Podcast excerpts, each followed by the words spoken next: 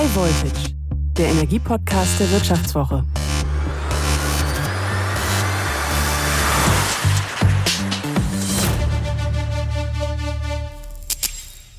Herzlich willkommen zu High Voltage. Ich bin Martin Seiwert.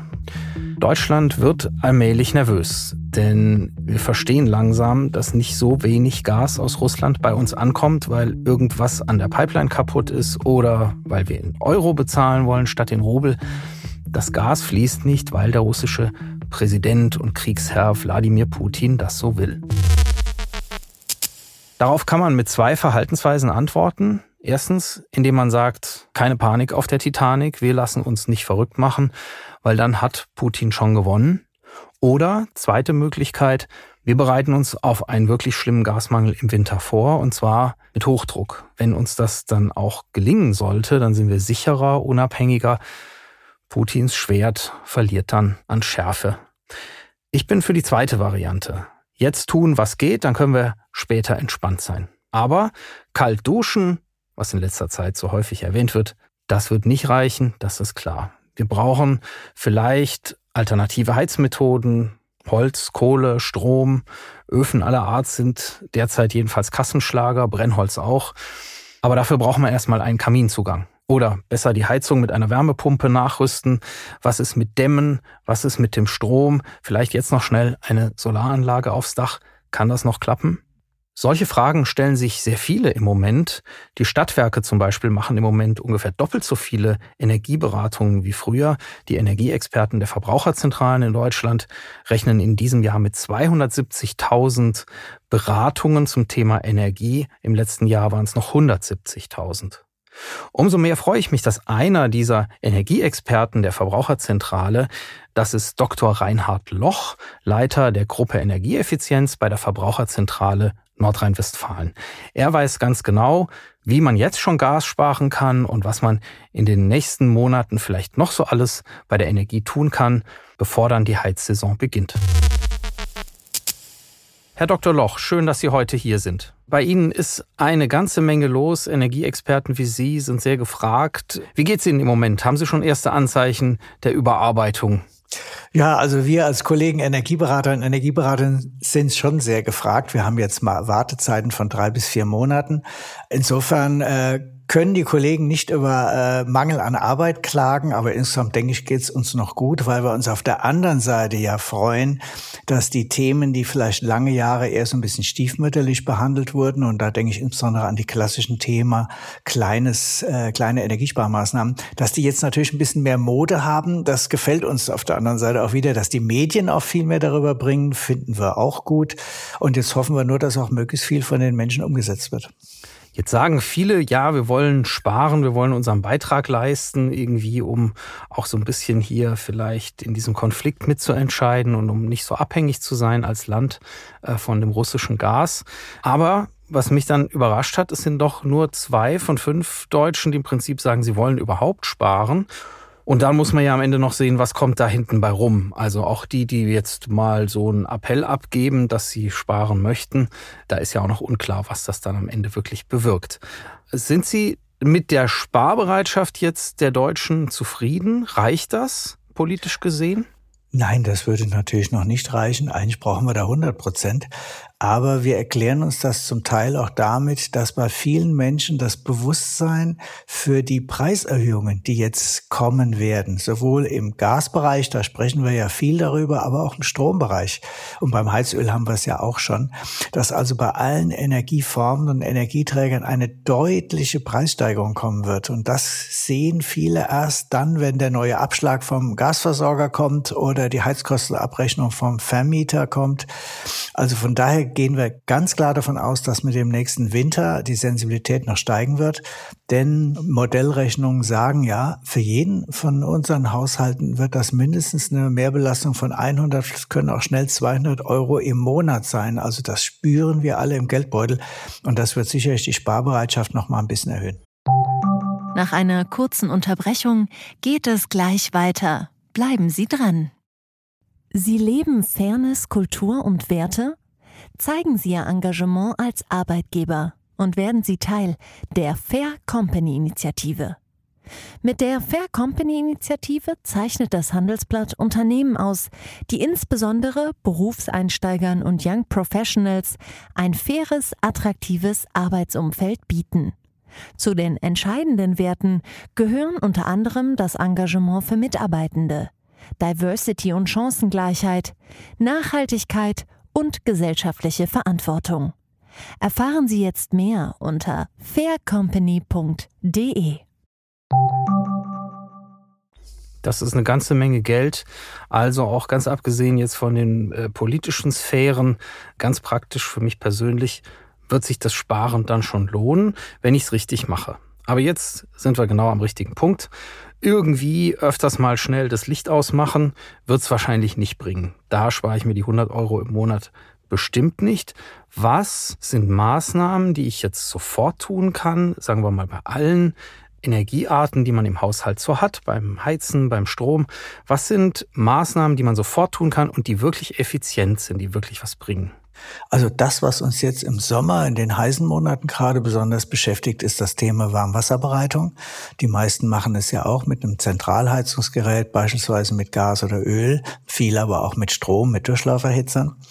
Wir können beim Warmwasser, beim Duschen, beim Händewaschen sehr viel sparen. Das ist zwar nur etwa ein Viertel bis ein Fünftel unseres Wärmeverbrauchs, so viel geht etwa für die Warmwasserbereitung drauf, aber wir haben dort besonders große Einsparpotenziale, die man besonders einfach heben kann.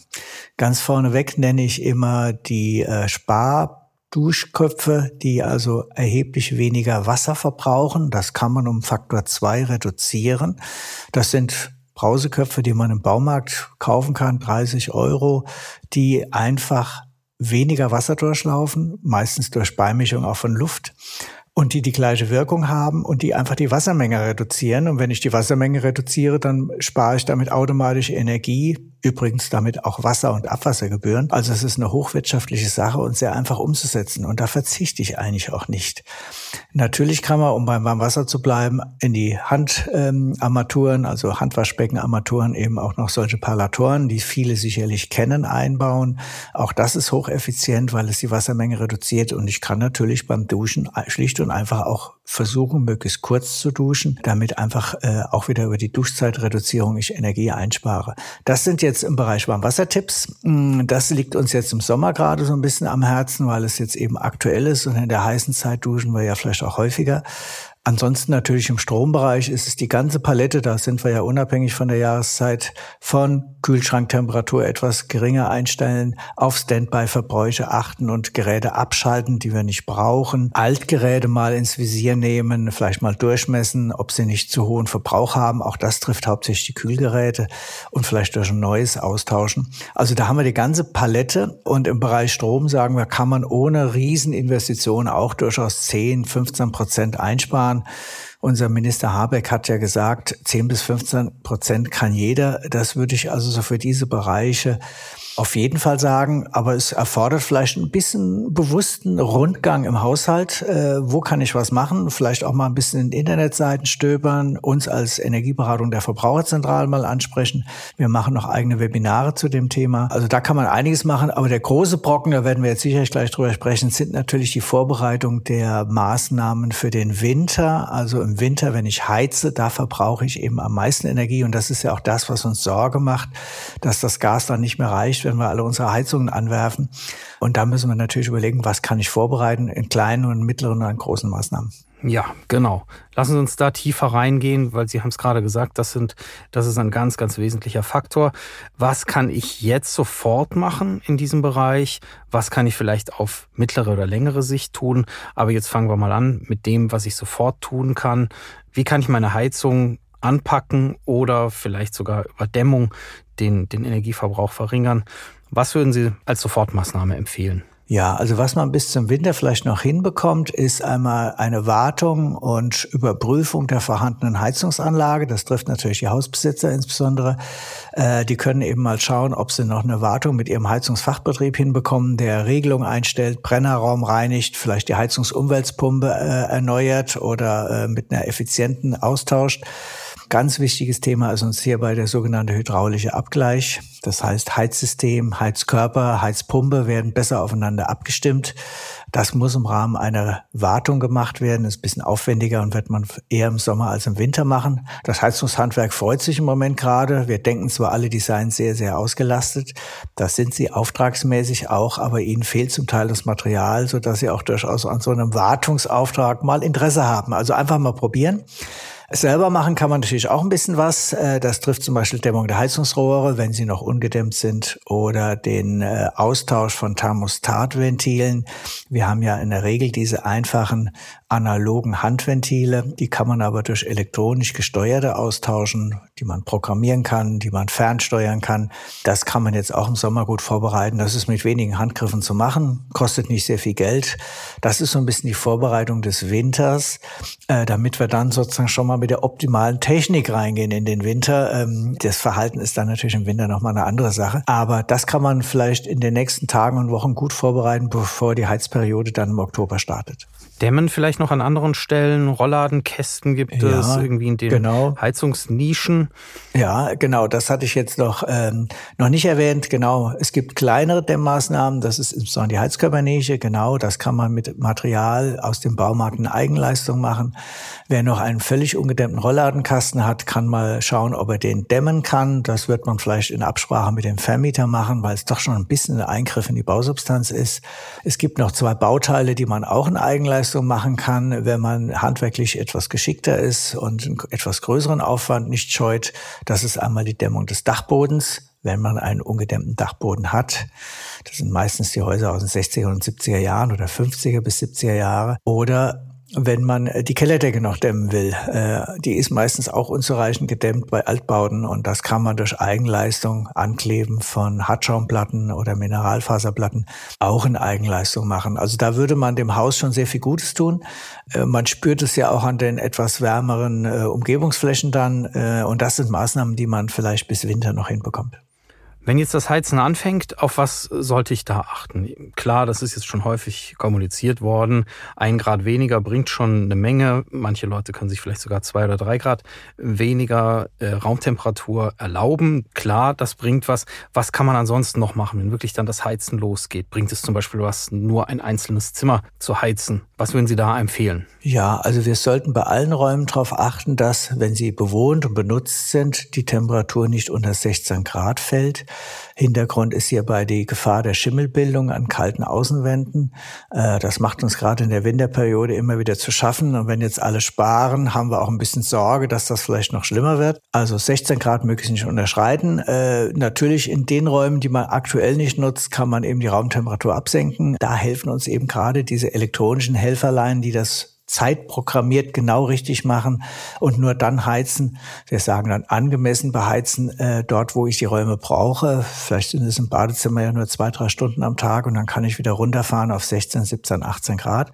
Das muss man ein bisschen ausprobieren, aber da ist einiges zu holen und das in Verbindung aus unserer Sicht natürlich mit dem richtigen Lüften. Also natürlich sollten wir auch nicht zu sparsam lüften. Einmal, weil wir die Frischluft brauchen, aber auch um die Feuchtigkeit und Schadstoffe abzuführen und dass man eben dann aber kurz und knackig lüftet, Luftaustausch, aber nicht zu lange lüftet, weil sonst die Bauteile auskühlen. Also das ist so ein bisschen der Hintergrund. Auch da kann man 10, 15 Prozent schon mit in den Griff kriegen und einsparen. Ähm, äh, insbesondere eben das zu lange Lüften in der kalten Winterzeit sollte man eben vermeiden. Viele Menschen hatten jetzt als ersten Reflex, ähm, als diese ganzen Energieprobleme aufkamen, irgendwas mit Holz zu machen oder mit Kohle, wieder auf alte Energieträger zu gehen, die man vielleicht früher schon mal eingesetzt hatte. Das ist nicht ganz einfach für viele, wenn sie keinen Ofen haben, denn dann bräuchte ich erstmal noch einen Kamin. Trotzdem, der Run ist riesig auf Holz, Kohle, Öfen, alles, was damit zu tun hat. Was halten Sie davon mit einer Aufrüstung, mit einer völlig neuen Heiztechnik? Also wer schon einen äh, Schornsteinanschluss und einen äh, Kamin oder Holzofen hat, der wird ihn jetzt im Winter vielleicht tatsächlich häufiger in Betrieb nehmen oder Betrieb nehmen wollen. Klar, das Gerät muss als Feuerstätte im Betrieb sein und vom Schornsteinfeger abgenommen sein. Der guckt ja dann normalerweise regelmäßig, kehrt den Kamin und gibt den Kamin frei. Dann muss man schauen, ob man das Holz noch bekommt, denn nach meinen Informationen wird die Lieferung von Holz A inzwischen auch sehr teuer. Holzpreis hat sich auch schon verdoppelt gegenüber dem Vorjahr. Und B, wenn man Pech hat, sind keine Lagervorräte mehr da. Also da ist es an vielen Stellen auch schon so, dass es knapp wird mit dem Holz. Aber ansonsten ist das Heizen mit Holz, gerade wenn ich es richtig mache und einen Ofen oder Kamin habe, der inzwischen auch einen Feinstaubfilter hat, denn das ist heute für die meisten Öfen Pflicht. Durchaus auch eine umweltfreundliche Alternative, äh, denn äh, Holz ist ein nachwachsender Rohstoff und wenn es eben nicht zu Feinstaubemissionen kommt, durchaus von daher auch positiv zu sehen und von den Preisen vielleicht vergleichbar mit einer Gasbeheizung, vielleicht sogar ein bisschen günstiger. Aber das hängt jetzt sehr vom Einkaufspreis ab, den ich selber realisieren kann. Nach einer kurzen Unterbrechung geht es gleich weiter. Bleiben Sie dran. Wie geht es weiter mit der Europäischen Union? Präsidentschaftswahlen in den USA, EU-Parlamentswahlen, geopolitische Krisen und wirtschaftliche Schwierigkeiten. Wir suchen Lösungen für diese Herausforderungen. Am 19. und 20. März auf der digitalen Europakonferenz von Handelsblatt, Die Zeit, Tagesspiegel und Wirtschaftswoche. Über die Zukunft Europas sprechen wir mit Bundeskanzler Olaf Scholz, Wirtschaftsminister Robert Habeck und vielen mehr. Kostenlose Anmeldung unter europe20xx.de. Bei den Strompreisen, die wir gerade sehen und denen, die wir vielleicht noch erwarten müssen, denken viele Leute auch dran, äh, jetzt gerne ihren Strom selber zu machen mit einer Photovoltaikanlage. Ich habe gelesen, jeder vierte Deutsche denkt über die Anschaffung einer Solaranlage nach. Entsprechend äh, ist auch hier sind die Auftragsbücher voll äh, bei den Installateuren. Wer sich jetzt für sowas interessiert, kommt ja überhaupt noch zum Zug auf absehbare Zeit. Was hören Sie da so aus dem Markt? Ja, dieses Jahr sicherlich nicht mehr. Also da liegt es weniger am Handwerkermangel, sondern daran liegt es daran, dass das Material knapp geworden ist, zum Beispiel auch wegen der hohen Nachfrage, aber auch wegen Lieferkettenproblemen. Also wir hören, dass man hier mit ein Jahr Wartezeit rechnen muss und äh, das wird jetzt durch die sehr großzügigen und deutlichen Verbesserungen, die das neue EEG jetzt ja seit 1. Juli in Aussicht stellt, da wird ja die Einspeisevergütung erheblich angehoben, wird das sicherlich nochmal attraktiver werden und der Run auf PV-Anlagen noch größer. Aber natürlich, es ist für viele eine sinnvolle Technik, auch in Ergänzung nicht nur der Heizung, sondern vielleicht auch im Zugriff auf die zukünftige Elektromobilität, die ja kommen wird, auf die elektrische Wärmepumpe, die ja auch immer mehr in den Markt kommt, ist es natürlich sinnvoll, sich vielleicht frühzeitig um zumindest schon schon mal eine Planung zu bemühen, vielleicht schon mal einen Handwerker zu finden, der das dann später auch macht. Vielleicht muss man auch mit dem Dachdecker mal reden, in welchem Zustand das Dach denn überhaupt ist. Denn es soll ja kein desolates Dach sein, auf die ich dann eine teure PV-Anlage lege. Und insofern Vorbereitung sinnvoll, aber es wird 2023 werden, bis die Anlage auf dem Dach ist. Es kann sein, dass bis dahin dann natürlich die Solaranlagen sehr, sehr teuer sind, eben weil es, weil die Installateure sich das vergolden lassen, was sie da tun, aber auch weil vielleicht die Materialien knapp sind. Kommt denn irgendwann so ein, so ein Preispunkt, an dem man sagen muss, da ist es dann nicht mehr sinnvoll? Der Gesetzgeber hat ja genau deswegen auch nachgebessert, weil er erkannt wird, die, äh, die Anlagen wurden immer teurer, die Einspeisevergütung oder die sonstigen Rahmenbedingungen sind dem aber nicht mehr hinterhergekommen, sodass viele Kunden gesagt haben, das ist ja für mich gar nicht mehr interessant und rentabel. Das ändert sich halt gerade wieder durch das neue EEG. Die Vergütungssätze sind so angehoben worden, dass die steigenden Preise jetzt sozusagen schon etwas eingepreist sind. Wie das natürlich 2023 aussehen wird, das wissen wir alle noch nicht, weil dieser Markt ist immer im Moment, wie gesagt, gesagt, hochdynamisch. Aus unserer Erfahrung auch getrieben eben durch den Run von Elektromobilität. Auch da verdoppeln sich ja die Zahlen pro Jahr. Und wer äh, ein Elektroauto vor der Tür stehen hat und die Möglichkeit hat, der möchte es natürlich auch gerne mit einer eigenen PV-Anlage laden. Da ist die Kombination einfach super attraktiv und super wirtschaftlich. Und das befeuert sich natürlich gegenseitig. Und das ist auch gut so. Aber das kann natürlich auch sein, dass dadurch die Preise in 23 auch immer noch mindestens mal hoch bleiben. Ob sie dann noch weiter steigen, das ist einfach nicht abzusehen. Wo erfahre ich denn, was da ein vernünftiges Preisniveau ist, dass ich da nicht abgezockt werde? Gilt jetzt nicht nur für Solaranlagen, gilt vielleicht auch für andere Maßnahmen. Können Sie da weiterhelfen als Verbraucherzentrale? Gibt es da irgendwo zumindest so einen groben Preisrahmen? Das kann man so einfach nicht sagen, weil es ja von vielem abhängt. Ich ersetze ja zum Beispiel mit der Photovoltaikanlage auch den normalen Strom, Haushaltsstrom oder Ladestrom für mein Elektroauto und der wird ja auch immer teurer. Also insofern kann ein steigender Preis sogar immer noch attraktiv sein, weil den Strom, den ich ersetze, er noch stärker gestiegen ist. Und im Moment im Strombereich beobachten wir ja auch eine massive Steigerung des Preises auch. Deswegen muss man das im Einzelfall schauen. Wer hilft? Natürlich die Energieberater und Energieberaterin der Verbraucherzentrale. Wir bieten auch Webinare an. Es gibt inzwischen auch viele Tools im Internet. Ähm, da muss man eben darauf achten, dass die natürlich preisaktuell sind.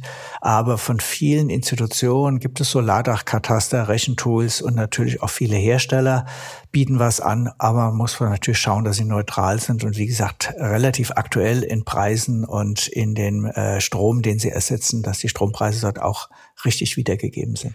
Jetzt sind wir zum Schluss mal richtig optimistisch und gehen davon aus, dass in einer absehbaren Zeit, vielleicht in ein, zwei Jahren, dass sich mit diesem Krieg irgendwo für uns zumindest energiemäßig erledigt hat. Das Gas fließt wieder normal. Wird dann alles wieder zurückgedreht, was wir jetzt hier gemacht haben? Glauben Sie, das ist nur so ein vorübergehender Boom? Nein, wir haben ja neben dem äh, äh, Russlandkrieg, der Ukraine-Krise und der aktuellen Gaskrise ja noch zwei andere Megathemen zu erledigen. Das eine ist natürlich das Wichtigste, das ist der äh, Klimawandel und der wird uns mit Sicherheit noch deutlich in die 40er Jahre hinein bemühen. Wir wollen ja bis 2045 alle Gebäude klimaneutral haben. Das kriegen wir nur hin, wenn das, was wir jetzt kurzfristig ansprechen, Energiesparmaßnahmen im Kleinen, aber auch im Großen. Das ist das Dämmen unserer Häuser, das, äh, der Austausch durch die elektrische Wärmepumpe. Äh, wir haben das im Verkehrsbereich mit Elektroautos. Also wenn wir alle diese Bereiche in den nächsten ja, 20, 25 Jahren vorantreiben, also insofern, da wird uns viel erhalten bleiben. Energie wird immer knapp bleiben, weil wir jetzt auch erkannt haben, dass es auch ein politisches Thema ist. Also Energie ist Versorgungssicherheit, aber auch internationaler Frieden, wie wir jetzt gerade erleben.